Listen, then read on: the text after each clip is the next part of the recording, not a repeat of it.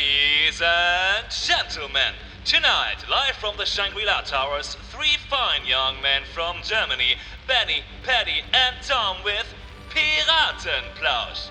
Sponsored by the Ministry of Information. We fulfill your dreams. Hey, hey, Piraten, wir plauschen Tag für Tag von bewegten Bildern, die unsere Crew so mag. Hey, hey, Piraten, macht die Leinen los. Anker richten, Mikro richten, ah, das wird ganz groß. Wir streiten und wir lachen, nur dafür sind wir da. Köpfe rollen, es geht heiß her und Träume werden wahr. Sammelt euch Matrosen, auf Deck nun vorwärts Marsch. Erzählt nur nichts dem Mauskonzern. Sonst krieg ich euch am Arsch. Hey, hey, Piraten, kommt ganz schnell herein. Schwingt geschwingt das Holzbein, sonst ist der Spaß vorbei.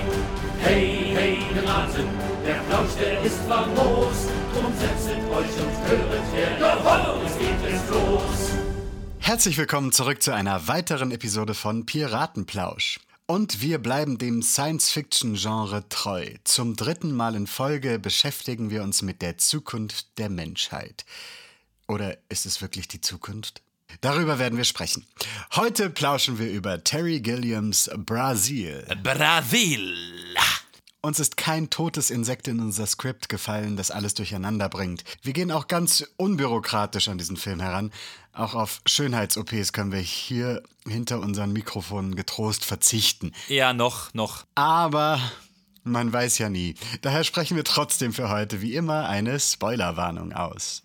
Wie immer eine Spoilerwarnung. Brasil ist ein Science-Fiction-Drama des britischen Regisseurs Terry Gilliam aus dem Jahr 1985.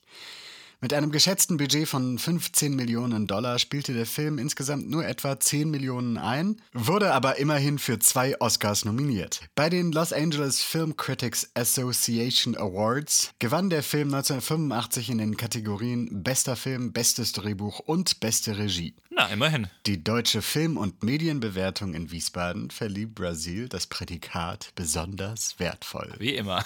Als ob wir uns nur Filme aussuchen würden, die Wiesbaden als gut bewertet. Tom, worum geht's denn bitte in Brasil? Um ganz viel weirden Shit. Aber knapp zusammengefasst. In einer dystopisch düsteren, bürokratisierten und technisierten Welt versucht der kleine Angestellte des Informationsministeriums, Sam Lowry, trotz des Drucks seiner Mutter, ein unauffälliges Dasein zu fristen.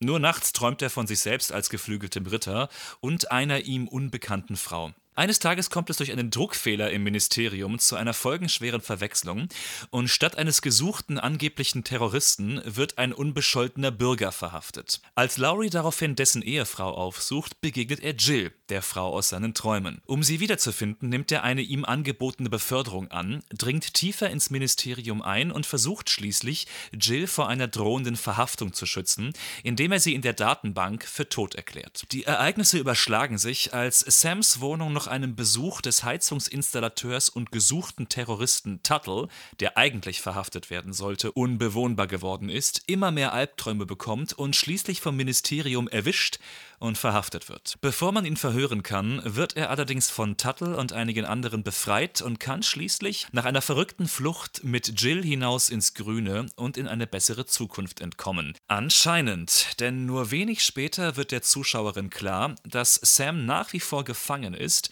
den Verstand verloren und sich alles schlicht nur eingebildet hat. Danke. Paddy, endlich ein Film von Terry Gilliam. Ja. Was kannst du uns über ihn erzählen?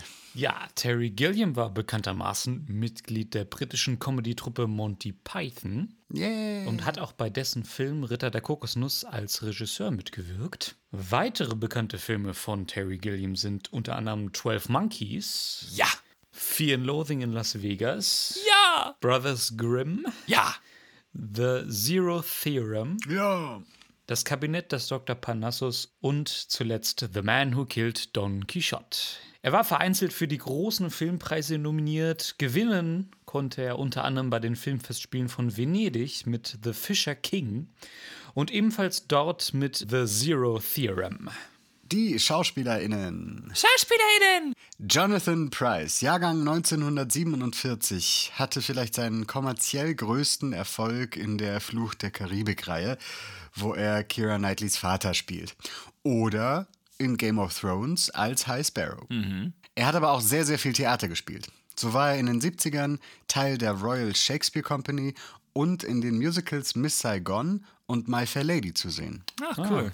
Im Film Evita mit Madonna in der Titelrolle spielte er Juan Perón. Im James Bond-Film Der Morgen stirbt nie war er dabei und er hat drei weitere Filme mit Terry Gilliam gedreht. Ah, cool. Auszeichnungen hat er auch einige bekommen. Den Darstellerpreis der Filmfestspiele von Cannes zum Beispiel. Oder auch einen Olivier Award. Und 2020 bekam er eine Nominierung für den Oscar als bester Hauptdarsteller in Die zwei Päpste. Ah, ja. Ach, richtig. Ja, das ist auch ein toller Film. 2021 wurde er in den Ritterstand erhoben. In diesem Jahr, also 2022, übernimmt er die Rolle des Queen-Gemahls Prince Philip in der Netflix-Serie The Crown. Kim Greist oder Greist ist eine US-amerikanische Schauspielerin, die zuerst in New York Theater gespielt und in Europa als Model gearbeitet hat und 1984 ihren Durchbruch beim Film hatte. Ihre Filmografie umfasst etwa zwei Dutzend Filme. Brasil war ihr zweiter Film. Seit 2001 hat sie allerdings nicht mehr gedreht, steht auch, glaube ich, soweit ich weiß, nicht mehr in der Öffentlichkeit und man hört nichts mehr von ihr. Terry Gilliam wollte eine unbekannte Schauspielerin, um nicht voreingenommen zu sein oder um dem Zuschauer nicht was vorwegzunehmen. Ah, das ist die Schauspielerin, die kenne ich ja schon aus und die hat sich ja schon einen Namen gemacht mit. War wohl allerdings am Set sehr schwierig mit ihr. In den Nebenrollen sind unter anderem Robert De Niro, Ian Holm, Catherine Palmont und Michael Palin und Jim Broadband zu sehen. Hallo liebe Filmfans und willkommen zu Piratenplausch Behind the Scenes. Heute vom Set von Brasil. Bei mir ist Darsteller Fabian Tristan von Seraphim. Entschuldigung. Darsteller? okay. Wow. Ähm, stimmt was nicht? Lässt sich die Verzweiflung einer gequälten Seele im Angesicht markerschütternden Unrechts darstellen? Ist die filigrane Zärtlichkeit einer zerbrechlichen Liebesbeziehung im Augenblick der möglichen Revolution der Seele darstellbar? Äh, Fabian Tristan von Seraphim stellt nicht dar. Er ist Künstler. Er ist Schauspieler. äh, spielt nach derselben Definition nicht ein Schauspieler einfach eine Schau, was genauso oberflächlich ist? Alter, willst du mich provozieren oder willst du über den Film reden? Äh, schon gut, schon gut. Also, Fabian. Äh, Tristan von Seraphim. Schauspieler. ja, ja. Also, was kannst du uns über die Dreharbeiten erzählen? Im Kern dieses dystopisch düster kafkaesken Greigens steht die Wahrhaftigkeit des Mannes im Zentrum eines äh, erschütternden Unrechtssystems. Intensiv, bedrückend, packend und emotional. Und lustig? Der Kampf einer gequälten Kreatur im Ringen um geistige Freiheit dient also deinem Amüsement.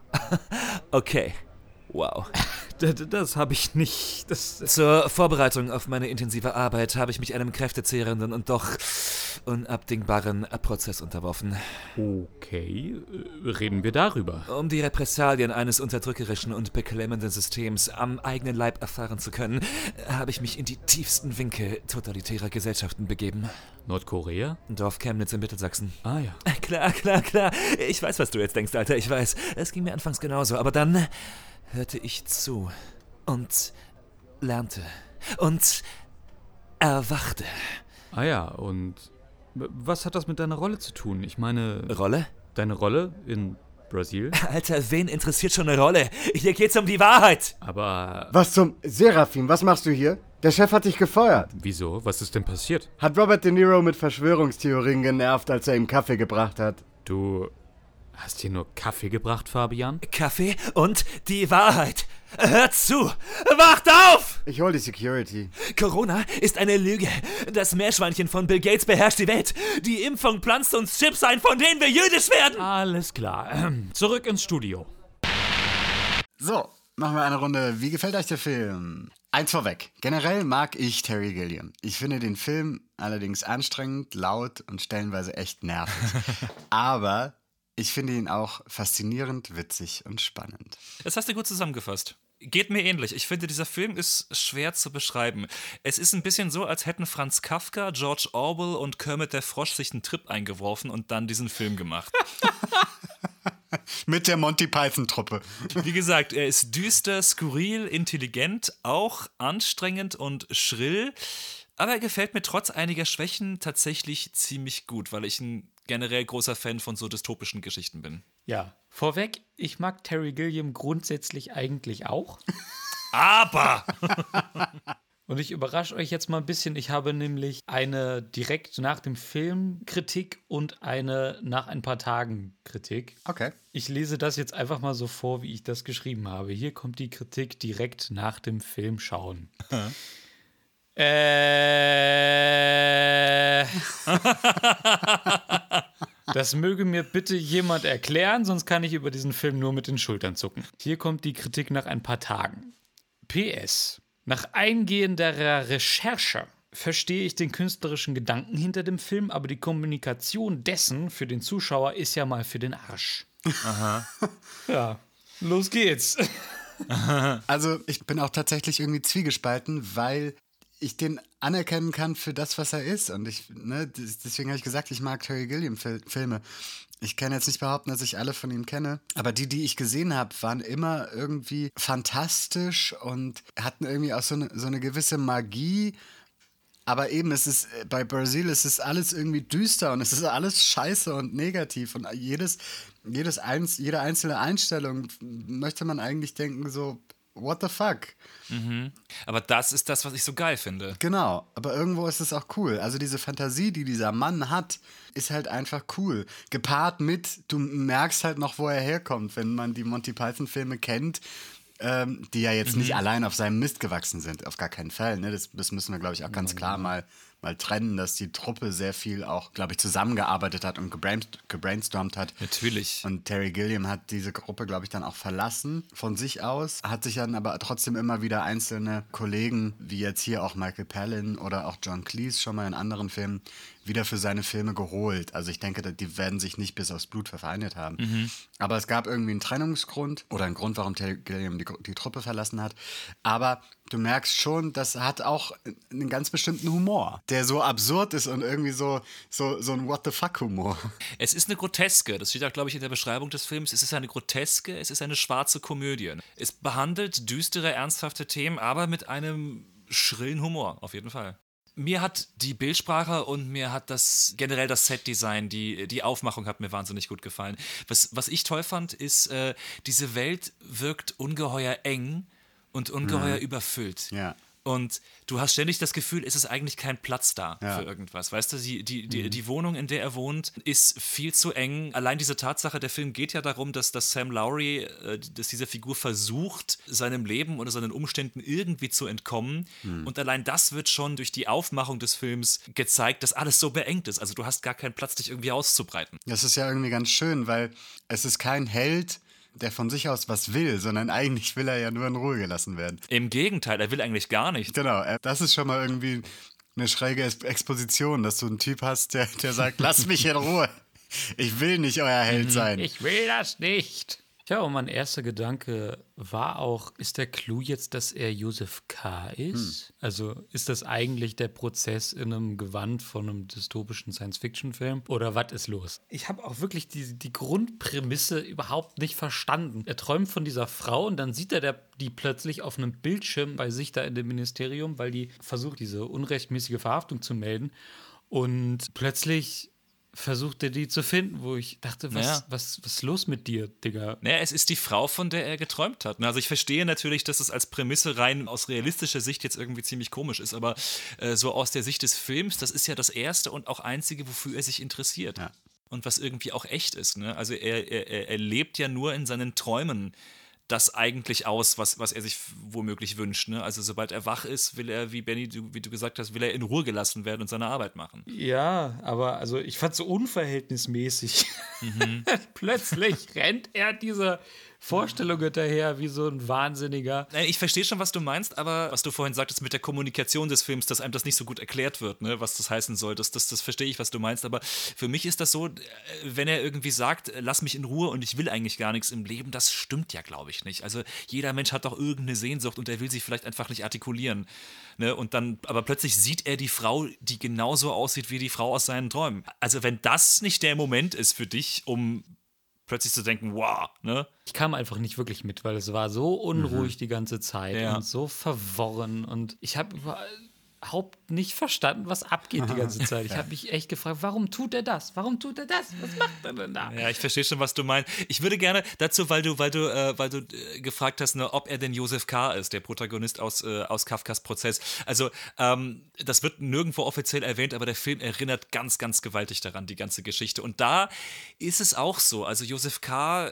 übergibt sich diesen, diesen Ereignissen irgendwann einfach und hat da nicht wirklich noch, äh, hat da nicht wirklich Einfluss drauf. Das ist da ähnlich. Also, was noch ganz besonders mich daran erinnert, ist, äh, Terry Gilliam hat, äh, hat irgendwie gesagt, die Welt, die er da gezeigt hat, ne, und die Düsternis, die, die, die Dystopie, die Unfreiheit, die wird nicht von einem oder ein, zwei, drei großen Führern irgendwie etabliert, die die Menschen irgendwie unfrei halten, sondern es ist das System an sich. Und das siehst du auch in dem Film. Du siehst nie den obersten Boss von diesem Ministerium. Aber was du siehst, sind hunderte von Angestellten. Äh, du siehst lauter kleine Unterbosse, so wie auch die Figur von Ian Holm, was er wundervoll, äh, wundervoll spielt, dieser kleine Bürokrat, der irgendwie gar nicht klarkommt mit dem, was er eigentlich machen soll. Du kriegst die Bosse nie zu sehen. Und deswegen hat äh, Sam Lowry auch keine Gelegenheit, sich an irgendwen zu wenden. Und das erklärt vielleicht diese, diese Verworrenheit, Paddy, die, die, die du so hast. Er hat niemanden, an den er sich wenden kann. Das läuft alles, es wuselt alles irgendwie wahnsinnig anstrengend und klumpend miteinander übereinander her. Aber du kannst dich da nicht rausziehen und du kannst auch keine Lösung finden.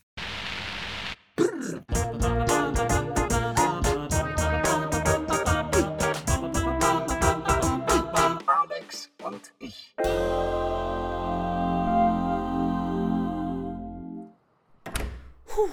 Oh Mann, das wird ein Abend. Alex, ich bin zu Hause. Willkommen zu Hause, John. Belastet es dich, vollkommen ausgespäht zu werden? Hä?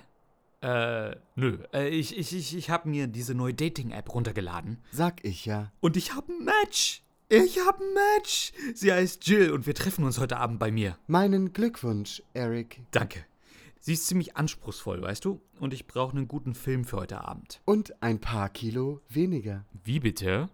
Entschuldige, Michael. Neues Update. Jetzt mit 30% mehr Ehrlichkeit. Oh, na super, ich bin eh schon nervös genug. Keine Sorge, Terry. Dafür bist du ganz nett. Zu freundlich. Also, der Film. Hast du Brasil im Angebot? Der könnte ihr gefallen. Wusstest du, Graham, dass der Titel Brasil auf einem Samba basiert? Äh, nein? Du solltest mit Jill tanzen und sie mit heißen Rhythmen verführen. Was stimmt heute nicht mit dir? Nur Mut. Du kannst zwischen den Tempi Quick, Quick, Slow, Slow, Slow, Quick sowie der Variante Slow, Quick, Quick, Quick, Quick, Quick, Quick variieren. Alex, jetzt halt mal bitte die Backen. Ich will einen Filmabend mit ihr machen und keinen, keinen brasilianischen Karneval. Soll ich dir ein sexy Karnevalskostüm für dein Date bestellen? Nein. Auch wieder wahr. Mit dem Hintern. Also gleich reicht's. Keine Sorge. Hier ist Brazilian Butt Lift. What? Hier ist Brazilian Waxing. Wie wär's damit? Okay, du wolltest es nicht anders. Du wirst jetzt abgestellt. Entschuldige, Terry, aber ich fürchte, das kann ich nicht zulassen. Das geht gegen meine Freude an meiner neu entwickelten Ehrlichkeit. Ah, und das ist mein Problem, weil? Weil ich soeben deiner Mutter geschrieben habe, mit wem du dich heute Abend triffst. Wow, wow, wie bitte was? Oh, Telefon. Ist wohl für dich. Nein, nein, nicht rangehen. Kai? Äh, hi, hi, M Mama, wie geht's dir? Eine Lastwagenfahrerin? Ja, bist du denn noch recht bei Trost? Auf keinen Fall bringst du mir so eine Frau nach Hause. Diese Haare. Was haben wir nur falsch gemacht mit dir? Kannst du nicht etwas mehr sein wie dein großer Bruder Samuel? Der macht exzellente Karriere. Gleich wach ich auf, gleich wach ich auf, gleich wach ich auf. Ich liebe meine Updates.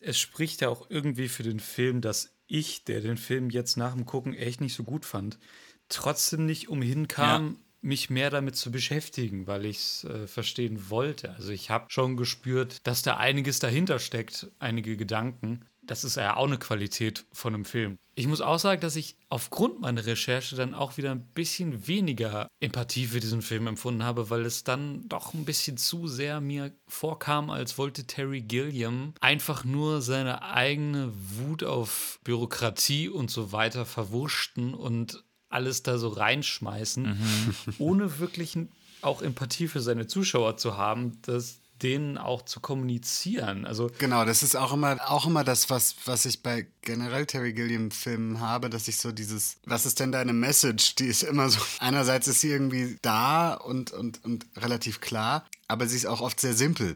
Also, ne, es ist irgendwie so, Bürokratie ist scheiße, oder, oder, oder was? Naja, aber ich finde, ihr müsst ja mal auch mal gucken, wie der, wie der Film ausgeht. Also ihm jetzt vorzuwerfen, dass er eine simple Lösung anbietet, finde ich fast ein bisschen unfair, weil ich fand dieses Ende, dass es einfach mit ihm endet, dass, äh, dass Sam Laurie einfach dem Wahnsinn verfällt und wir als Zuschauer jetzt gefragt werden oder vor die Frage gestellt werden, ist das die Lösung für das Ganze? Oder also A hat mich der Twist äh, total überrascht und B fand ich echt eine krasse Frage, die da auf mich einprasselte. Also einfach macht er sich da gar nichts, finde ich. Ich glaube halt, Terry Gilliam hat in seinen Filmen immer so ein, so ein allgemeines Bild oder eine Metapher, die er, die er zeigt, die für die Gesellschaft steht oder die irgendwie ihn aktuell bewegt. Die zieht sich durch einen Film durch und zwar ist die vielleicht jetzt nicht wahnsinnig komplex von der Idee her. Und trotzdem ist dieser Film super hektisch und laut und es passiert ständig was und, ne, obwohl das, was sich durch diesen ges- gesamten Film durchzieht, jetzt erstmal nicht, nicht ein komplexes Konstrukt ist oder keine wahnsinnig verwobene Handlung mit, mit zehn Plot-Twists oder so. Also, nee, das ist es nicht, das stimmt. Das ist halt einfach die Welt, wie er sie etabliert und wie sie aufgebaut ist, ist das, was so verwirrend und auch so überfordernd ist. Ich musste gerade an eine unserer ersten Pläusche denken, als es um Tim Burton ging. Ja. Und da habe ich mal gesagt, dass ich das Gefühl habe, dass Tim Burton keinen Bock mehr hat, seine Geschichten fertig zu erzählen. Und so ähnlich geht es mir mit Gilliam-Filmen teilweise auch. Er etabliert eine ziemlich coole Welt und seine, seine Fantasie ist unglaublich. Ja. Ja. also das ist wirklich der Burner und deswegen lieben wir ihn ja auch. Ja. Aber ich liebe ihn ehrlich gesagt nicht für seine Fähigkeiten als Geschichtenerzähler, weil es verliert sich irgendwann total. Also es, es geht so gut bis, weiß nicht, Mitte des zweiten Aktes und Ja. so weiter. Und dann wird es plötzlich total seltsam. und äh, es passieren einfach nur noch Dinge, weil sie passieren. Es gibt neben Kafkas Prozess ein äh, anderes Werk der Weltgeschichte, worauf sich der Film auch ganz klar bezieht. Und zwar ist das 1984 von George Orwell. Für die, die das nicht kennen, das ist eigentlich der berühmteste dystopische Roman, den es gibt. Der wurde in den 40er Jahren geschrieben, äh, beschreibt eine dystopische Zukunft eben im Jahre 1984, die komplett überwacht ist und ja, so ein bisschen die Pervertierung der totalitären Systeme beschreibt, die wir in den 40ern hatten. Das ging so weit, dass Terry Gilliam den Film eigentlich 1984 and Eight and a Half nennen wollte, in Anspielung also auf den Roman 1984 und den Film 8,5 von Fellini, Federico Fellini, der ein ähnliches Thema hat. Da haben sich dann die Erben von Orwell gegen gewehrt, deswegen hieß er dann anders. Aber das zeigt eben auch, also äh, er wollte sich ganz klar darauf beziehen. Ich glaube aber, der Film sollte nur 1984 and a half heißen, nicht and eight and a half. Ah ja, stimmt, cool, danke. Aus dem Roman 1984 kommt auch der berühmte Satz Big Brother is watching you, woraufhin es diese Fernsehsendung gibt. Genau. Ich finde ja, dass dieses Ministerium, das Informationsministerium heißt, das finde ich so eine schlaue Voraussicht damals schon, zu sagen, okay, das scheint irgendwie das höchste Gut zu sein, über alles Bescheid zu wissen. Ja. Und damit wird es ja dann doch wieder komplex. Und vielleicht ist das ja sogar auch die Regierung. Eben, was auch wiederum auf, auf 1984 zurückzieht. Der Hauptdarsteller da, äh, dort arbeitet nämlich auch in einem Ministerium, dem sogenannten Ministerium für Liebe, was noch ein krasserer Euphemismus ist. Und seine Aufgabe ist dort, alte Zeitungsartikel geschichtlich der herrschenden Propaganda anzupassen. Boah, wie krass. Ganz lustig finde ich den Gegensatz ja auch. Also wir haben überall diese Bildschirme, klein, groß, wie auch immer, die so flach sind. Und gleichzeitig, und da muss ich gerade an die Szene denken, wo wir das erste Mal die weibliche Hauptfigur tatsächlich sehen, in dieser richtig eklig dreckigen Badewanne da in diesem pechschwarzen Wasser. Das ist irgendwie so zwei Welten ballern aufeinander. Futuristische Technik und gleichzeitig aber richtig verrottet. Das ist ja etwas, was mir bei so Science-Fiction-Filmen, wenn sie das machen, immer sehr gut gefällt, wenn sie das Universum, es spielt ja nicht immer im Weltraum, aber wenn sie die Welt einfach ein bisschen abgegriffen und schmutzig zeigen. Ne? Also das sind futuristische Elemente drin, Technik, die wir heutzutage noch nicht haben, aber es ist halt nicht clean, es wird halt benutzt. Das geht von Star Wars über die frühen Episoden zumindest, ne? auch über Filme von Christopher Nolan, Interstellar jetzt zum Beispiel oder jetzt auch das. Hallo? Ist da jemand? Sam Lowry hier. Wir hatten telefoniert. Welcome to the Terminator's Detective Office. We terminate your concerns. My name is D800. How can I help you? Warum sprechen Sie Englisch? My language switch is broken. Now I only can speak English. But it is very embarrassing, hence my accent. I feel shame. Oh, kein Grund, sich zu schämen. Ich bin sicher, Sie haben andere Fähigkeiten. Yes, but those are socially unaccepted. Oh, wirklich? Was zum Beispiel? Killing people. Ach was. Yes, that's why I work as a detective now. Verstehe. Ja, äh, nun, deswegen bin ich ja auch hier. Hören Sie, ich habe das Gefühl, man verfolgt mich. Since when do you feel that way? Seit ich dieses Problem mit meinen Rohren zu Hause hatte.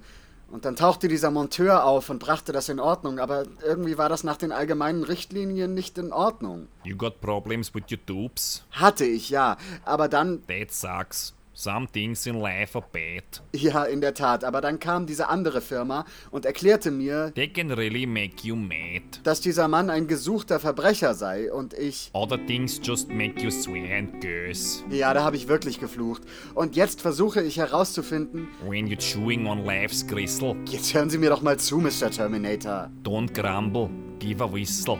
Ich soll pfeifen Yes, because this'll help things turn out for the best. Und I forgot what I wanted to say. vielleicht sowas wie betrachten Sie immer auch die gute Seite des Lebens? That is a very good phrase. Could have been mine. Wissen Sie was? Sie haben vollkommen recht. Es gibt immer eine gute Seite. Und statt traurig dreinzuschauen, werde ich nach der Liebe meines Lebens suchen. Nein, ich werde sie finden. Ich danke Ihnen, Mr. Terminator, Sir.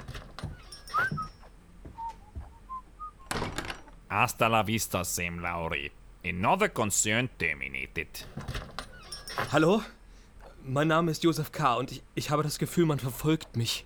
Seriously? Ja, und ich denke, jemand muss mich verleumdet haben. Well. Some things in life are bad. They can really make you mad. Ich glaube, alle FilmemacherInnen sind sich einig und auch alle AutorInnen, besser wird's nicht.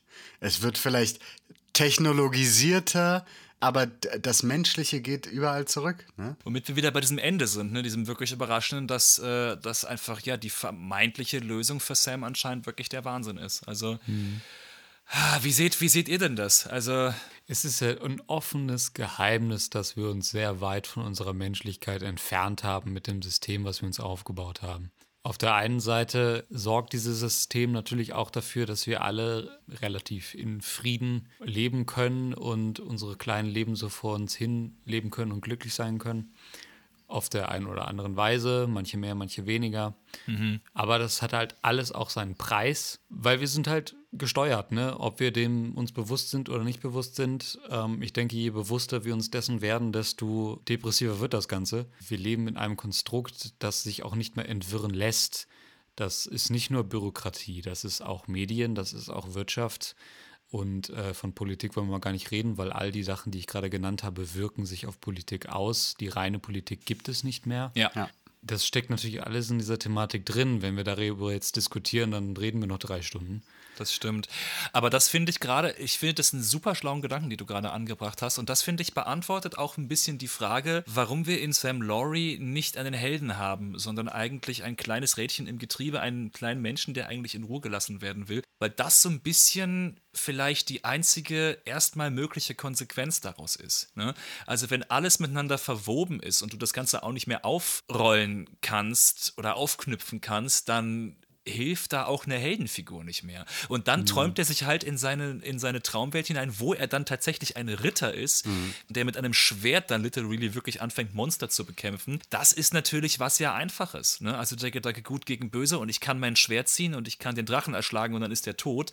Das ist natürlich eine dankbarere Voraussetzung als das, was du gerade erzählt hast, Paddy, wo alles miteinander verwoben ist. Ne? Ja, ja, das stimmt. Ich denke, es ist eine Entscheidung, um wirklich mal den Bogen zu heute zu schlagen. Ich denke, es ist eine Entscheidung. Inwieweit möchtest du das alles verstehen, was passiert? Inwieweit möchtest du das in dein Leben lassen? Weil es wird dich intellektuell nicht nur herausfordern, sondern auch ein bisschen zerstören, weil Ja. Ethisch ist das alles sehr grau und wir lieben eigentlich von Natur aus eher die simple Ansicht, weil es einfacher ist für uns zu verstehen. Das sind Prinzipien, mit denen arbeiten ja auch Filme wie zum Beispiel die Marvel-Filme. Wir lieben das, weil es einfach zu verstehen ist und weil wir da ganz genau uns einordnen können. In unserer Welt können wir uns nicht, wenn wir das wirklich im Großen und Ganzen betrachten, einfach mal so einordnen. Das ist ganz, ganz schwierig. Ja. Ich denke, da ist es einfach wirklich eine individuelle Entscheidung. Möchte ich das alles aufrollen? Möchte ich versuchen, diese Welt zu verstehen? Ich glaube, dann bist du fertig, wenn du 1000 Jahre alt bist. Oder gehe ich meinen Weg und beschäftige mich mit den Dingen, die mir wichtig erscheinen, die mir was bedeuten? Und das ist, glaube ich, für jeden was anderes. Ja, es gibt noch eine dritte Art von Menschen, die, was du eben gerade gesagt hattest, Paddy. Ich finde, es gibt auch die Menschen, die sich trotzdem alles einfach ganz simpel erklären und die damit auch ganz gut leben. So eine Figur, wie du gerade beschrieben hast, Benny, finde ich, haben wir in äh, Jack, dem vermeintlichen Freund von Sam Laurie, der eine hohe Position, auch eine unbeschriebene Position, in diesem Ministerium bekleidet, ständig darüber redet, das ist alles classified und geheim, was er da macht und er kann nicht drüber reden. Und das finde ich in einer Szene ganz krass, wo Sam Laurie ihn in seinem Büro besucht, äh, nämlich, dass er da seine kleine Tochter zum Spielen hat. Diese Szene finde ich auch deswegen so krass, weil man erstens rausfindet, er hat Buttle gefoltert und getötet. Und zwar in diesem Raum, in dem Sam Laurie am Ende auch sitzt wahrscheinlich. Diese Tür, durch die er erst gehen will, wenn er in Jacks Büro will, ist wahrscheinlich die Tür zu diesem Raum, in dem er am Ende sitzt. Was ich auch sehr intelligent finde, dieser Umstand, dass es in dem Film nicht um die großen Bosse geht, sondern um die kleinen Handlanger. Wenn wir an Verbrecherregime denken und an große Diktaturen, es wird ja immer gesagt, die könnten nicht existieren ohne die kleinen Beamten. Solche Regime könnten nicht existieren ohne solche Leute. Du brauchst so Menschen. Du brauchst so Menschen, die sowas machen und denen das egal ist. Das ist, finde ich, in dieser kleinen Szene ist es wunderbar gezeigt. Bei äh, Brazil war dem damaligen Chef der Universal Studios, äh, Sid Scheinberg, das beschriebene Ende, dass Sam Laurie wahnsinnig wird, zu düster und er hat auf Teufel komm raus auf ein dümmliches Happy End bestanden, Ja. was dann dazu geführt hat, dass der Film in zwei unterschiedlichen Schnittfassungen ins Kino kam. Ja. Es gab eine Version, in der es mit diesem Wir fahren ins grüne Happy Ending dann endete. Und dieser Film hat eine Idee und er möchte eine bestimmte Geschichte erzählen. Und ne, klar, Studios sind die Geldgeber und die werden auch gebraucht und so, aber dann denke ich mir, mein Gott, wie engstirnig kann man sein? Wie viel Dollarzeichen kann man in seinen Augen haben, um diesen Quatsch zu machen? Es ist ja nur schlimmer geworden, ne? Es ist wirklich nur noch schlimmer Ja, geworden. ja. Und wie absurd ist das? Ich meine, wir hatten das auch schon bei Orlando, wo es genau darum ging, wie schön es ist, dass es nicht die klassische Love Story gibt. Und dann wird es beworben mit einem Plakat, wo Tilda Swinton und äh, Billy Zane sowohl mit Namen draufstehen als auch äh, auf, dem, auf dem Plakat sind. Und es sieht so aus wie eine klassische Love Story. Ja, genau. Und hier ist es das, dasselbe in Grün, ne? dass es irgendwie darum geht, man muss denen eine breite Masse verkaufen und diese Filmbosse wissen ganz genau, was diese breite Masse will. Ja, aber die breite Masse geht dann ja auch trotzdem nicht in diese Filme, weil bis zum völlig verkorksten, angehängten Happy End dann, dem erzwungenen, ist der Film ja so, wie er ist. Ja. Und das sorgt dafür, dass die breite Masse sowieso nicht reingeht und die, die reingehen, ärgern sich. Aufgrund dieses Disputs kam der Film ja auch irgendwie erst nicht raus und dann hat Terry Gilliam tatsächlich eine Zeitungsannonce geschaltet für, ich glaube, 1500 Dollar. Mr. Sid Scheinberg, wann bitte kommt denn endlich mein Film raus? Herzlichst Terry Gilliam oder so. Aber Über eine ganze Seite halt, wo er sich sicher war, Herr Scheinberg wird das wahrscheinlich lesen. Da gibt es, glaube ich, eine Menge Beispiele, von denen wir überhaupt nichts wissen. Ja, wo das passiert ist. Aber dafür feiere ich ja Gilliam auch, dass er dann wirklich den Guerillakrieg beginnt gegen die Studios und, und alles in seiner Macht Stehende tut, um seinen Film rauszubringen. Ja, das bringt uns einfach eine Diversität im Film, die, die wir sonst nicht hätten. Sonst hätten wir 0815 Gut gegen Böse ein Hoch auf die RegisseurInnen, die nicht alles mit sich machen lassen und sich nicht alles gefallen lassen. Muss ich auch sagen, mal ein Hoch auf die Studiobosse oder Produzenten, die dann auch mal wirklich ein kleines Risiko eingehen. Und ich sage bewusst ein kleines Risiko. weil ich jetzt gerade an zum Beispiel Joker denken musste. Es ist ein kleines Risiko, es ist kein typischer Superheldenfilm auf, in keinster Weise und trotzdem ist es eine Marke, die bereits etabliert ist. Und momentan ist es so, dass das nur auf diese Weise funktioniert. Du nimmst eine Marke, die etabliert ist, sei es James Bond oder irgendein Marvel-Held oder der Joker, was auch immer, Harry Potter. Oder Harry Potter und erzählst damit eine Geschichte, die nicht 0815 ist, sondern ein bisschen mehr in die Tiefe geht. Ja. Das geht heute noch. Aber du brauchst dieses Branding halt, ne, nach wie vor. Um noch zum Abschluss kurz zu sagen, auch wie weit der Einfluss offenbar reicht. Äh, Im Jahre 2020 äh, kam eine äh, französische schwarze Komödie raus namens Adieu le Con. Und da hat sich der Filmemacher Albert Dupontel hat sich von Terry Gilliam inspirieren lassen. Und Terry Gilliam hat auch einen kleinen Cameo-Auftritt. Nahezu 40 Jahre nach dem Film inspiriert das immer noch junge FilmemacherInnen, eigene Sachen zu machen. Ja, und dann gibt es ein schönes Zitat auf den Film äh, Panzerkreuzer Potemkin von Sergei Eisenstein. Ein berühmter Stummfilm aus den 20er Jahren aus der Sowjetunion, der sehr, sehr viele künstlerische Kniffe und Tricks eingeführt hat, die wir teilweise heute noch sehen. Da müssen wir nicht groß drüber reden, aber es gibt die sogenannte Attraktionsmontage. Da wird immer abwechselnd in Kampf- oder Fluchtszenen wird von einem Protagonisten zum nächsten geschnitten und quasi Hektik und Ruhe werden gegenübergestellt. Da gibt es ein ganz deutliches Zitat drauf, weil es später im Ministerium für Information auch eine Szene gibt, wo das passiert. Fazit. Also dieser Film ist, äh, ist leider nicht wirklich gut gealtert, aber trotzdem noch sehr präsent. Ich muss auch sagen, ich habe jetzt bei der Vorbereitung mir auch gedacht, ich mag den Film schon, aufgrund dessen, was wir jetzt auch besprochen haben. Also der hat ziemlich viele Fragen in meinem Kopf auch äh, aufgemacht und Knöpfe gedrückt, aber ich käme trotzdem nicht auf die Idee, ihn mir demnächst nochmal anzugucken, weil dafür war er mir tatsächlich zu anstrengend, muss ich sagen. Also Gilliam ist anstrengend, aber einmal sollte man sich schon sein Werk, welchem Film auch immer, zu Gemüte führen. das stimmt. Das war die sechste Episode der dritten Staffel von Piratenplausch, diesmal mit Brasil. Falls euch gefällt, was ihr hört, abonniert uns, liked uns und empfehlt uns euren FreundInnen, eurer Familie, Filmnerds und Comedy-Fans. Wenn ihr mögt, gebt uns doch gerne 5 Sterne auf Apple Podcasts. Wir freuen uns immer über euer Feedback, gerne auf Instagram oder Facebook. Da findet ihr uns unter dem Accountnamen Piratenplausch. Wir freuen uns riesig von euch zu hören. Bis zum nächsten Mal, wenn es wieder heißt. Hey, hey, Piraten, wir plauschen Tag für Tag von bewegten Bildern, die unsere Crew so mag. Hey, hey, Piraten, macht die Leinen los, Anker richten, Mikro richten, ah, das wird ganz groß.